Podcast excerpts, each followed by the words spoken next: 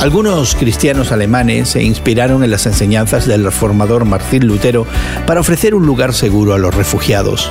Aseguran que es una muestra de amor cristiano y un recordatorio de que también Martín Lutero fue un refugiado que huía para salvar su vida de las autoridades religiosas.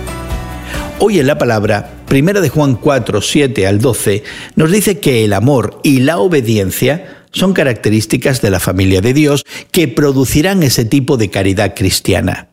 Recordemos que el amor viene de Dios y los hijos de Dios aman al prójimo.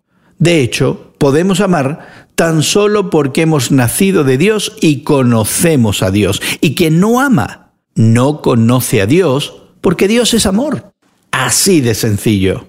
Pero, ¿cómo sabemos que Dios es amor? Bueno, porque envió a su Hijo para hacer el sacrificio por el perdón de nuestros pecados. Lo envió para nuestra salvación. Merecíamos la pena de muerte, pero ahora vivimos por medio de Cristo. Ya que Dios nos ha amado así, también nosotros debemos amarnos los unos a los otros. Juan nos recuerda que el Dios invisible se hace visible en este mundo por nuestro amor. Es decir, llamamos la atención del mundo acerca de su gloria y de su evangelio cuando nos amamos mutuamente. ¿Y tú? ¿Cómo pondrás en acción el amor de Dios en el día de hoy?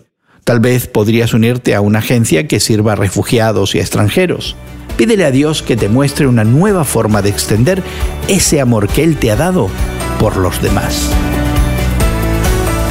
Hoy en la palabra es una nueva forma de estudiar la Biblia cada día. Encuentra Hoy en la Palabra en tu plataforma de podcast favorita.